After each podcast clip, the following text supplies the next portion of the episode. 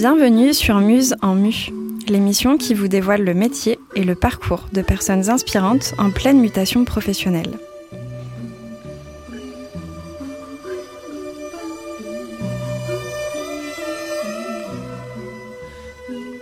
Moi, c'est Agnès Faucoulanche. J'accompagne à l'évolution professionnelle via des bilans de compétences. Au quotidien, j'aide des femmes et des hommes à rêver leur futur et à le rendre viable. Ensemble, nous questionnons ce qui crée l'étincelle chez eux. Nous explorons le champ des possibles pour éclaircir le chemin professionnel souhaité. À travers cette émission, j'aimerais vous faire découvrir autant à eux qu'à vous autres des métiers, mais aussi des histoires de personnes inspirantes qui ont osé rêver et s'écouter.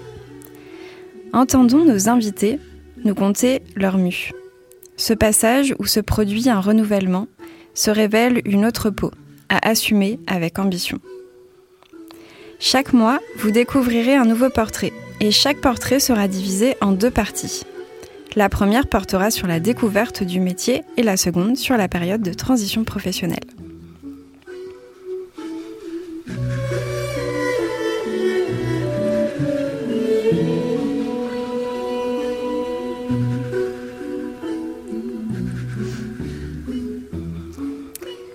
Travail et soi. Des termes polysémiques que Corinne, mon invitée, choisit pour décrire l'essence de son métier.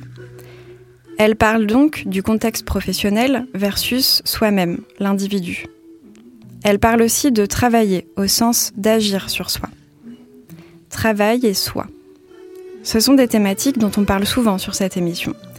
Mais aujourd'hui, nous allons plus particulièrement évoquer le métier de psychologue et de psychologue du travail avec Corinne Louis-Joseph dans les studios de Radio Campus Toulouse.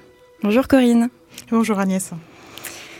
Alors Corinne, après avoir été psychologue du travail, tu es désormais psychologue indépendante au sein d'un cabinet partagé dans le quartier du Jardin des Plantes à Toulouse. Pour commencer, est-ce que tu pourrais nous expliquer en quoi consiste finalement le métier de psychologue indépendant concrètement? À quoi ressemble ton quotidien en fait? Oui, ben écoute, merci Agnès euh, de m'accueillir dans cette dans cette belle émission. Euh, donc en fait, oui, je suis euh, je suis psychologue euh, spécialisée dans le domaine du travail. Euh, j'ai été donc j'ai eu donc un, master 2 en psychologie sociale du travail et des organisations. Mais comme je dis toujours, je suis psychologue avant tout. Euh, donc effectivement, euh, donc j'ai obtenu mon titre en 2019 et ben, je me suis d'abord un petit peu installée en indépendante, puis j'ai fait un, détour en, cabinet de conseil en tant que psychologue du travail. Euh, et maintenant, je suis effectivement euh, installée en libéral à Toulouse. Donc j'ai une double activité. J'accueille des individus, des individus euh, qui ont qui ont des questionnements ou des souffrances, euh, donc dans des domaines qui sont liées au travail ou dans toute autre euh, sphère de vie toute autre problématique. Euh, et, une autre partie de, mon temps est partagée euh, entre des, activités plus euh, aux entreprises. Donc, donc je, fais de la formation, du conseil, des webinaires, des conférences. Voilà, donc j'ai une activité multiple. Tu interviens à la fois en cabinet, comme on a l'habitude un peu de connaître le métier de psychologue, et en même temps sur place en entreprise ou euh, dans les structures, euh, en tout cas dans le contexte professionnel. Tout à fait. Donc euh, j'interviens effectivement en cabinet ou en visio également, hein, puisque mmh. voilà depuis depuis la crise sanitaire, c'est vrai que la visio c'est pas mal développé aussi dans le métier de, de psychologue. donc j'interviens au cabinet en visio, donc auprès des individus, et j'interviens aussi auprès de auprès des collectifs de travail en particulier. Je peux aussi assurer des, des, des consultations aussi de, de, souffrance au travail. Donc là, on, ça peut être aussi de l'individuel ou dans le cadre de, de missions de conseil, il peut y avoir aussi des accompagnements individuels, des entretiens individuels.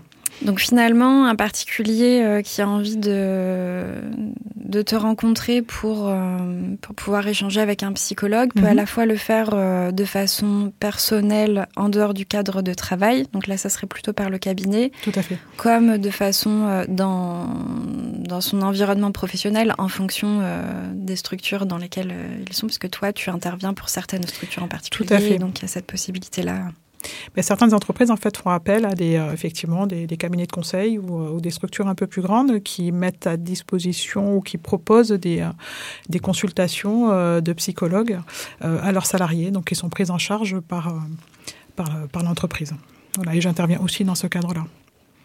Ok, merci. Alors euh, avant d'aller un peu plus dans le détail du métier de psychologue, est-ce que tu peux nous expliquer un peu quelles sont les grandes différences entre psychiatre, psychothérapeute, psychopraticien potentiellement et psychologue, enfin surtout psychiatre, euh, psychologue et psychothérapeute?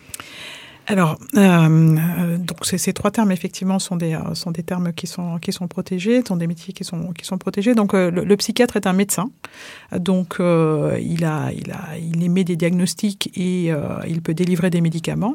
Le, le, psychologue est issu de l'université des sciences sociales et donc le titre est reconnu à partir d'un master 2 et un certain nombre d'heures de stage.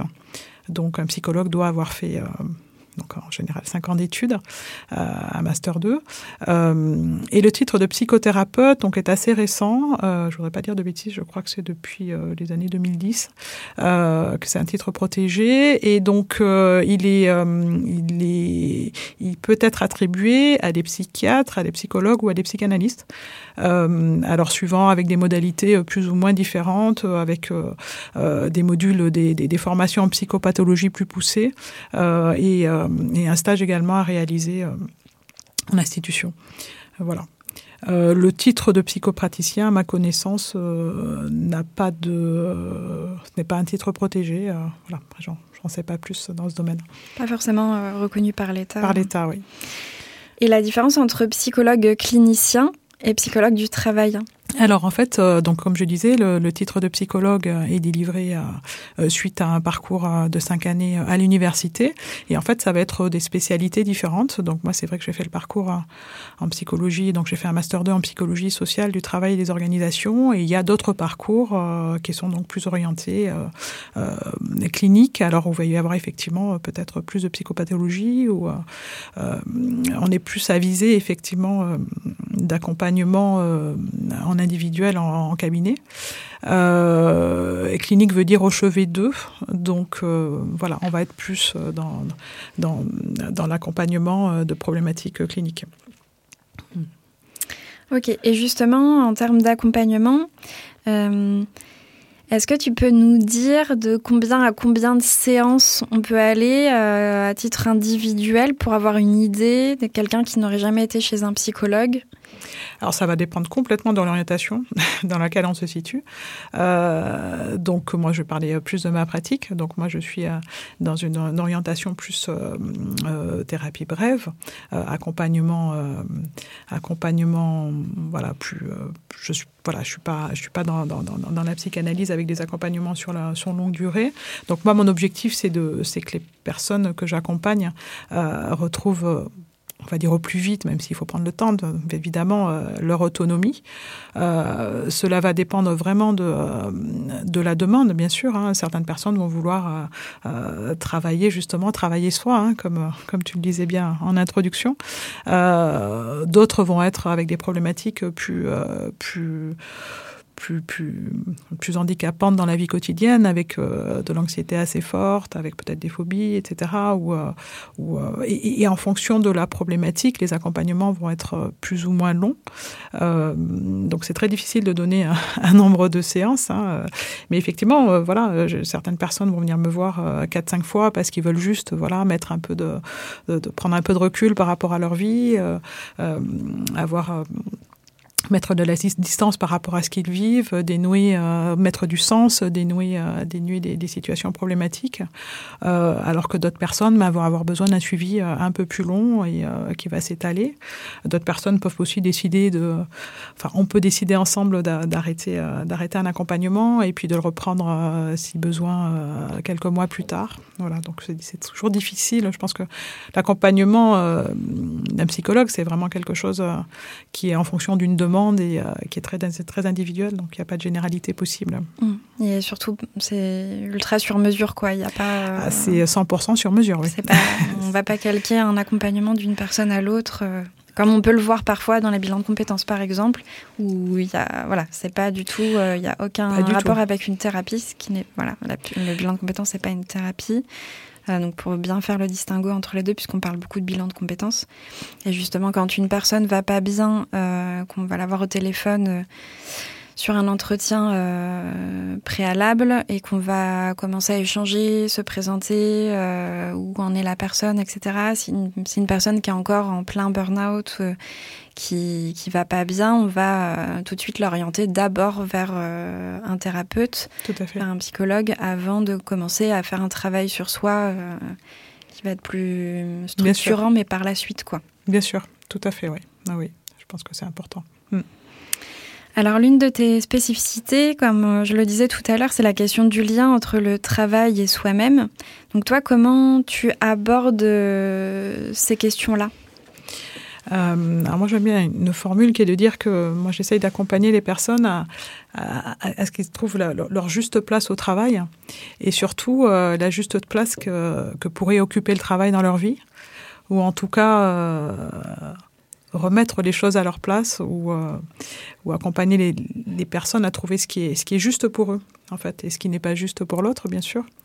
Euh, voilà, c'est vrai que beaucoup de personnes même viennent me voir. Alors, c'est pas forcément, euh, ça va pas forcément être posé au début autour de, de, la place du travail, mais on se rend très souvent compte que que le travail occupe quand même une place assez centrale et la question de la centralité du travail dans la vie des personnes est, euh, est primordiale et donc le, voilà c'est souvent c'est souvent le point d'entrée. Euh, il n'y a pas de réponse bien sûr générique encore une fois on est vraiment sur de sur mesure et donc euh, moi je suis là pour pour vraiment alors comme je dis toujours aller dans le monde de l'autre et essayer de les aider à, à, à y voir plus clair et à, et à, et à redonner sa juste place au travail. Mmh. Mmh à s'explorer. Et j'imagine que vous parlez, euh, enfin, quand tu parles de juste place, il doit y avoir beaucoup cette question de la légitimité, euh, qui, moi, une question qui, qui revient souvent euh, -hmm. sur les bilans de compétences, justement, travail et soi. Où est-ce que je me situe Comment moi j'identifie euh... Souvent, souvent, les personnes qui viennent me voir sont des personnes qui sont très investies qui sont souvent, alors c'est un jugement, mais souvent, enfin en tout cas c'est eux qui, qui, qui l'expriment parfois comme ça ou n'en ont pas forcément confiance, conscience, mais, euh, mais trop investi. Euh, donc la légitimité, ça peut être, euh, suis-je légitime à me retirer un petit peu du travail justement, mmh. euh, ou suis-je légitime à, à, être dans ce travail à cette place? Est-ce que, euh, est-ce que, est-ce que le travail euh, qu'on qu qu me donne à faire tous les jours, est-ce que, est-ce que je le fais bien? Est-ce que il y a souvent ce sentiment de de ne pas faire assez bien, de, pas, de ne pas faire assez. Euh, et donc voilà, et donc les accompagnements sont, sont, sont, souvent centrés autour de ça. Ou alors il y a souvent la culpabilité de, de, de, se sentir en faire beaucoup au travail, mais pas suffisamment à la maison, de ne pas être suffisamment présent dans, dans sa sphère privée. Mmh. Ça fait partie des, des questionnements que, que j'accompagne. Oui, le besoin de lâcher prise aussi. Euh... Le besoin de lâcher prise, oui. Ok, et il y a une autre spécificité qui est très, euh, qui est très en lien avec cette notion de posture au travail, c'est le bien-être euh, numérique. Et toi, c'est mmh. une de tes spécialités? Oui, tout à fait. Donc moi, je suis effectivement spécialisée dans la, dans la question du, du bien-être numérique, parce que bon, on en parlera dans une autre partie, mais euh, j'ai donc j'ai eu une première partie de carrière. Euh, dans, dans, dans le domaine euh, de dans l'informatique, dans le domaine du numérique, et donc j'ai souhaité allier, allier les deux. Euh, donc en fait, oui, enfin, on sait que le numérique prend une énorme place dans, nos, dans toutes nos sphères de vie actuellement, euh, et on se rend compte que c'est euh, que c'est vraiment euh, quelque chose qui nous fait euh, qui nous fait perdre le sens de notre travail, qui est très chronophage, euh, qui euh, qui nous qui entraîne une, qui, qui, entraîne une surcharge mentale, euh, qui capte notre attention. D'ailleurs, les outils numériques sont faits pour ça, euh, et donc euh, donc la question, c'est comment, comment utiliser ces outils euh, tout en se protégeant et tout en protégeant les autres également de, des comportements que, que l'on peut avoir en utilisant ces outils, euh, ce qu'on peut appeler des incivilités, les fameuses incivilités numériques. Euh, et est-ce que justement tu peux nous citer, euh, des, de nous donner des exemples d'incivilité numérique pour vraiment comprendre euh, de façon plus concrète le sujet du bien-être numérique qui en fait, enfin, euh, on le connaît euh, mmh. tout un chacun dans notre quotidien, mais voilà, de donner ce terme-là, on voit pas forcément ce qui en face. Mmh. Et du coup, des exemples d'incivilité, rien que pour en prendre conscience et se dire oui, c'est vrai que potentiellement moi, moi aussi je le fais peut-être. Alors souvent, ça va être autour de l'utilisation des, des outils numériques de communication. Donc ça va être évidemment notre fameux smartphone dont on, peut, on a du mal à se passer.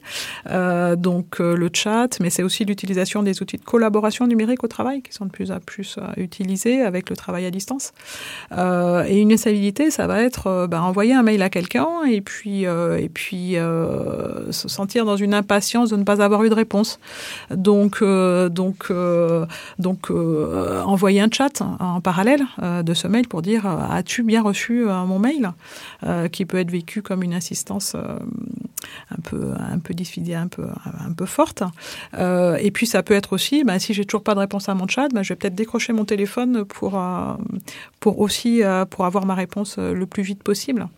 Donc effectivement, ces outils sont facilitants, mais ils sont aussi avec cette insistance, ils peuvent blesser l'autre, ils peuvent, ils peuvent. ce que je dis, c'est qu'ils rentrent un peu dans, dans, la sphère intime au travail de l'autre, parce que dans le travail, on a aussi besoin d'avoir d'avoir cette bulle de protection. On n'est pas, on pas disponible tout le temps à l'autre.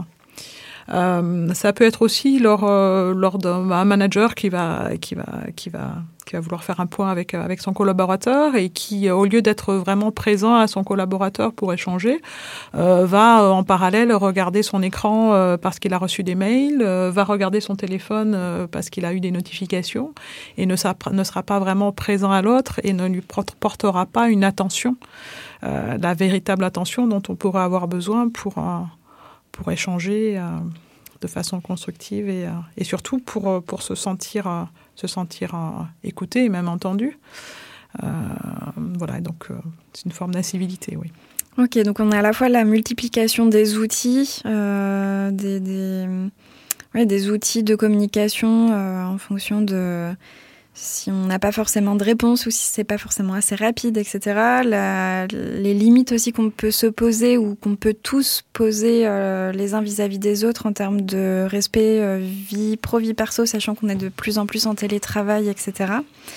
Et en même temps la question euh, de la présence avec cette permanence, enfin cette sollicitation mmh. permanente dû, euh, aux outils numériques, entre autres, euh, et à l'accélération de tout autour de nous, euh, cette exigence de devoir toujours aller plus vite aussi et d'être toujours dans l'efficacité, quoi. C'est ça, tout à fait. C'est sur sollicitation et, euh, qui nous font en fait perdre l'attention. Alors c'est vrai que j'insiste beaucoup là-dessus parce que c'est un peu c'est un peu mon credo de parler. Je parle même d'éthique de l'attention, de, l'attention à l'autre. Hein, vraiment être conscient euh, qu'on est des êtres humains euh, qui travaillons ensemble, même si nous sommes à distance. Derrière derrière l'écran, il y a il y a une personne en chair et en os et c'est important d'en avoir conscience euh, au-delà des chartes et des normes que peuvent mettre en place ces entreprises pour la bonne régulation euh, de l'utilisation des outils numériques. Ce qui est important de prendre, c'est de prendre conscience qu'on est un collectif et, d'essayer justement de, maintenir ces collectifs qui ont tendance à, s'effacer derrière, derrière les écrans. Mm. Euh, et par rapport à cette question, comment tu l'abordes Donc, est-ce que c'est via des conférences, euh, des ateliers euh, Comment tu arrives à aborder cette thématique? Alors, c'est vrai que je, je, je l'instille un peu euh, dans, dans. Il peut y avoir des conférences effectivement dédiées, euh, dédiées à cela, hein, bien sûr, euh, à la question, à la question de l'usage des outils numériques avec avec des des bonnes pratiques, hein, euh, ou en tout, cas des, prises de conscience. Euh, par exemple, ben, les notifications, on n'est pas obligé de les subir. Euh, on peut les choisir. On peut choisir de les activer ou pas. On peut choisir d'aller regarder son mail toutes les deux heures au lieu de de regarder d'aller regarder son mail à chaque à chaque, notification on peut choisir de ne pas avoir son téléphone toujours à, côté de soi voilà donc il y a plein de choses moi évidemment je ne je ne je ne je n'oublie pas toutes les contraintes qu'on peut avoir en entreprise. Hein. Euh, c'est effectivement qu'on a, on a, on, sent une pression de à l'instantanéité, à la, à, effectivement à la, à la réponse, à la réponse rapide. Hein. Euh, mais, mais effectivement, c'est en partageant euh, les effets néfastes de, euh, de, ces dérives que, que enfin, j'espère qu'on va pouvoir euh, euh, mettre en place des bonnes pratiques. Mm -hmm. donc oui, donc ça va être à travers effectivement je, ce, ce, que je, ce que je vais distiller aussi lors des formations, lors des ateliers, évidemment en accompagnement individuel aussi, hein, en fonction, ben là, plus, plus finement en fonction de, des habitudes et des pratiques de chacun. Ok, et en même temps, c'est vrai qu'on se dit que on parle de bien-être numérique, alors on pense euh, à la fois au, bien-être de chacun, et en même temps, euh, en même temps, l'efficacité, elle passe pas forcément par euh, l'ultra connexion non plus, et finalement le fait de prendre du recul par rapport à ça et de se dire, ok, je vais m'organiser de façon à ce que je sois pas en permanence en train de regarder mes mails, en permanence euh, avec le téléphone euh, à portée de main, où il y a peut-être des créneaux que je vais euh, mettre en place pour qu'on puisse me contacter, par exemple en tant que, que manager, où il peut y avoir beaucoup de sollicitations, etc. On peut se rendre compte aussi que finalement, bah, ça peut être à la fois en faveur de nous et en même temps pas au détriment de l'efficacité pour autant. Euh... Bien sûr, bien sûr. On sait que le multitâche, en fait, on, on, on, est, on fait vraiment, on fait on ne fait pas vraiment du multitâche, ce sont c'est des successions très très rapides de, de plein de tâches. Et c'est vrai que bah, l'expression passer du coq à l'âne et, euh, et, euh, et euh, la dispersion en fait ne, ne, ne, contribue pas à l'efficacité. Mm. Et, effectivement, on gagnerait à être plus centré sur une tâche et à faire à vraiment prendre conscience de, de chaque tâche de façon consécutive. mais c'est vrai que ça demande un vrai un, un vrai travail et une vraie une vraie réflexion accepter de se poser, accepter mmh. de regarder vraiment les choses. Mais, euh, mais c'est certain qu'on gagnerait, euh, qu'on gagnerait en efficacité et qu'on ne soit pas, parce qu'on se sent un peu esclave de ces outils en fait qui sont censés nous faciliter la vie mmh. et qui finalement nous polluent. Euh, donc l'idée évidemment, c'est de, pas, de ne pas on va pas pouvoir les jeter ces outils et oui. on va avancer avec et au contraire c'est très utile mais mais mais c'est important de, de, de savoir justement les utiliser à bon escient. Mmh. C'est vrai que cette prise de conscience de, de se rendre compte qu'on peut avancer aussi bien, voire mieux euh, en, en arrivant à structurer tout ça, peut aussi permettre de s'autoriser à euh, mmh. faire différemment euh, ou au contraire dans le contexte du travail, on a cette pression, on n'arrive pas forcément à s'autoriser à faire différemment les choses. Et c'est vrai que la prise de conscience, elle est importante, mais en même temps, c'est bien d'être outillé parce que on peut aussi en avoir conscience et pas être euh, en capacité de, de faire euh, autrement, quoi. Tout à fait, de se sentir prisonnier, de voir, oui, effectivement, de ne pas pouvoir voir euh, ce qu'on pourrait faire autrement, de se sentir pieds et liés avec, avec ces outils et pas avoir conscience qu'on peut faire autrement. Euh, et puis c'est aussi la, prise de conscience euh, des managers, parce que c'est par l'exemple aussi, hein, l'exemplarité. Euh, euh, je prends toujours l'exemple d'un manager qui, euh, qui va travailler, euh, qui va envoyer des mails la nuit ou le week-end et qui, euh, qui va tenir un discours à ses salariés de non, il faut pas travailler le, faut pas travailler le soir et le week-end, mais qui lui-même montre, montre ce contre-exemple. Mmh. Donc il y a encore une fois, ben, outil, des, des outils numériques nous permettent de différer l'envoi des mails, par exemple. Donc ça peut nous arriver effectivement de de, de, de, de travailler le soir ou le week-end, dans la limite du raisonnable bien sûr, euh, mais on peut très bien aussi euh, décider de, de, de, de différer l'envoi de ces mails au lundi matin à 9h, plutôt que dans la nuit. Ok, mais merci pour euh, ce sujet, pour la précision de ce sujet.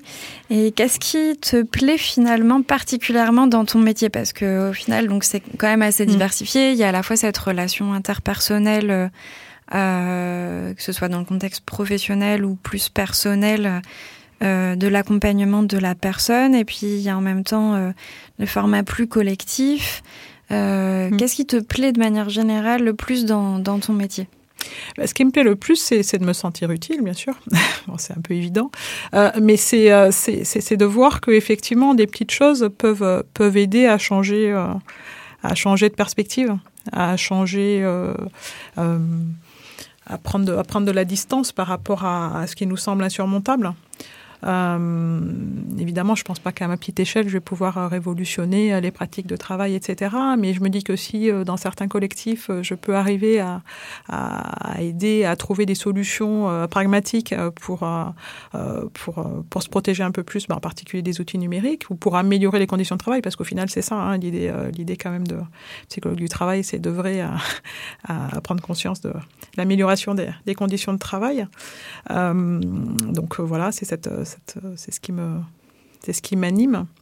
Donc, euh, accompagner, accompagner les individus vers, vers le mieux-être, hein, de toute façon. Finalement, du coup, tu as des retours aussi euh, de, de personnes que tu accompagnes pour, euh, pour te sentir utile, justement. tu dois avoir des retours. Tout à fait, tout à fait parce que, effectivement, ce que j'entends souvent, c'est Ah, mais j'avais pas, j'avais, je voyais pas les choses comme ça, j'avais pas pris conscience d'eux, ça m'a permis d'éclairer, d'éclairer une situation, bah, je me sens mieux. donc, voilà, c'est des retours des retours que j'entends mm, et qui me qui m'aident à avancer. Et au contraire, qu'est-ce que tu trouves particulièrement difficile, ou enfin le plus difficile dans, dans le métier de psychologue euh, indépendant? Alors en tant que psychologue indépendant, ben, ça va être parfois de ne pas avoir justement de collectif auquel, euh, auquel me rattacher. Euh, ça peut être aussi l'impression de parfois peut-être de, de, prêcher, mais voilà que ce soit pas forcément toujours. Ça, ça va être plus dans, le, dans, dans, d'accompagnement en entreprise, hein, de se dire que bah, justement on va pas on va pas révolutionner les choses, donc il faut s'accrocher au fait que c'est des petites gouttes d'eau, mais euh, qui vont euh, qui vont faire des grandes rivières peut-être un jour. Euh, voilà, donc effectivement la patience, savoir aussi effectivement avoir du recul par rapport à à sa pratique et se savoir si on a si on a été juste dans un accompagnement. Euh, parce qu'on n'a pas toujours de retour euh, des, des, personnes de, de, de, voilà, de ce qu'on a, de notre accompagnement. Euh, et c'est pour ça qu'on a des supervisions d'ailleurs. Hein, c'est très important, c'est vrai dans le métier de psychologue, hein, de, d'être, d'être supervisé, d'être, de faire de, de, de, se former aussi régulièrement. D'ailleurs, ça fait partie du code de déontologie. Hein de devoir, de devoir euh, s'améliorer. Et cette supervision est très importante hein, pour mettre à distance aussi, euh, effectivement, des, des, situations aussi qui peuvent être euh, de grande souffrance et qui peuvent nous faire écho à notre, à notre vie. Donc, savoir être, faire avec. Et finalement, qu'est-ce que, quelles sont les compétences clés d'après toi sur le métier de psychologue? Euh, alors, le métier de psychologue, ben, on va évidemment la compétence clé, ça va être l'écoute, mm. euh, l'écoute, être, avoir cette capacité à, à, aller dans le monde de l'autre, euh, euh faire justement avoir vraiment euh, ancré au, au, fond de nous cette, cette, ce souhait de, de porter attention à l'autre euh, avoir aussi, je pense, des capacités aussi d'observation et d'analyse, hein, parce qu'il faut comprendre une demande. Euh, il faut, faut, faut dans, bah, cet espace justement là, je suis plus dans l'accompagnement individuel, dans cet espace de, qui, est le cabinet, que je pourrais dire qu'il y a un peu un espace aussi de que je vois moi comme un espace un peu de liberté et de créativité, parce que c'est là où on est à chaque fois, c'est une nouvelle histoire. Euh, c'est aller dans le monde de l'autre et se, se voir en, quels sont les outils qu'on va pouvoir euh, mettre en œuvre pour accompagner au mm. mieux. Donc euh, c'est à chaque fois se réinventer et c'est en ça, ça que c'est génial et c'est en ça que j'adore moi ce métier. C'est que voilà, il n'y a absolument pas de routine. Hein. C'est vraiment chaque cas est très particulier. Donc finalement, la créativité, ça fait partie pour toi aussi des compétences oui, qui sont, il me semble, oui, oui, oui, qui sont vraiment soit indispensables, oui, alors après, soit en tout cas plus dans le Il me semble que c'est un plus. Après, voilà, c'est mm. ma vision du métier. Mm. Peut-être que d'autres ont mm. plus quelque chose de plus routinier, mais moi, ça me semble pas trop compatible. Mais voilà. Bah, de façon, en tout cas, adaptée au mieux à chaque personne. Dans cette idée d'adaptation, la créativité, elle a vraiment sa place. Tout à fait. Eh ben, merci beaucoup, Corinne. Euh, de nous avoir euh, aidé à, à, nous plonger dans ton métier et cet échange nous a aussi aidé à clarifier un peu la différence entre les différentes professions en lien avec la psychologie, la psychiatrie.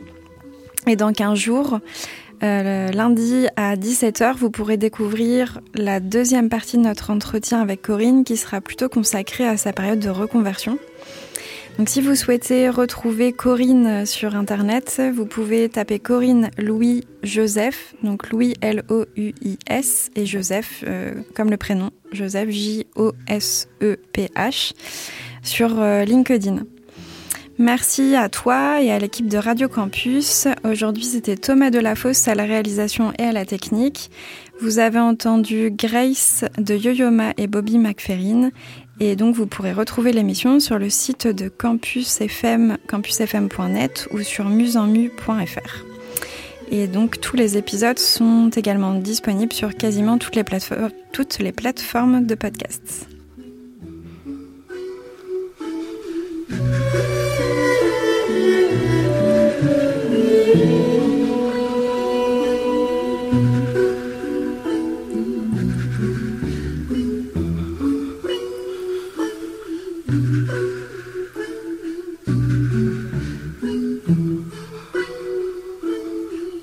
Thank you.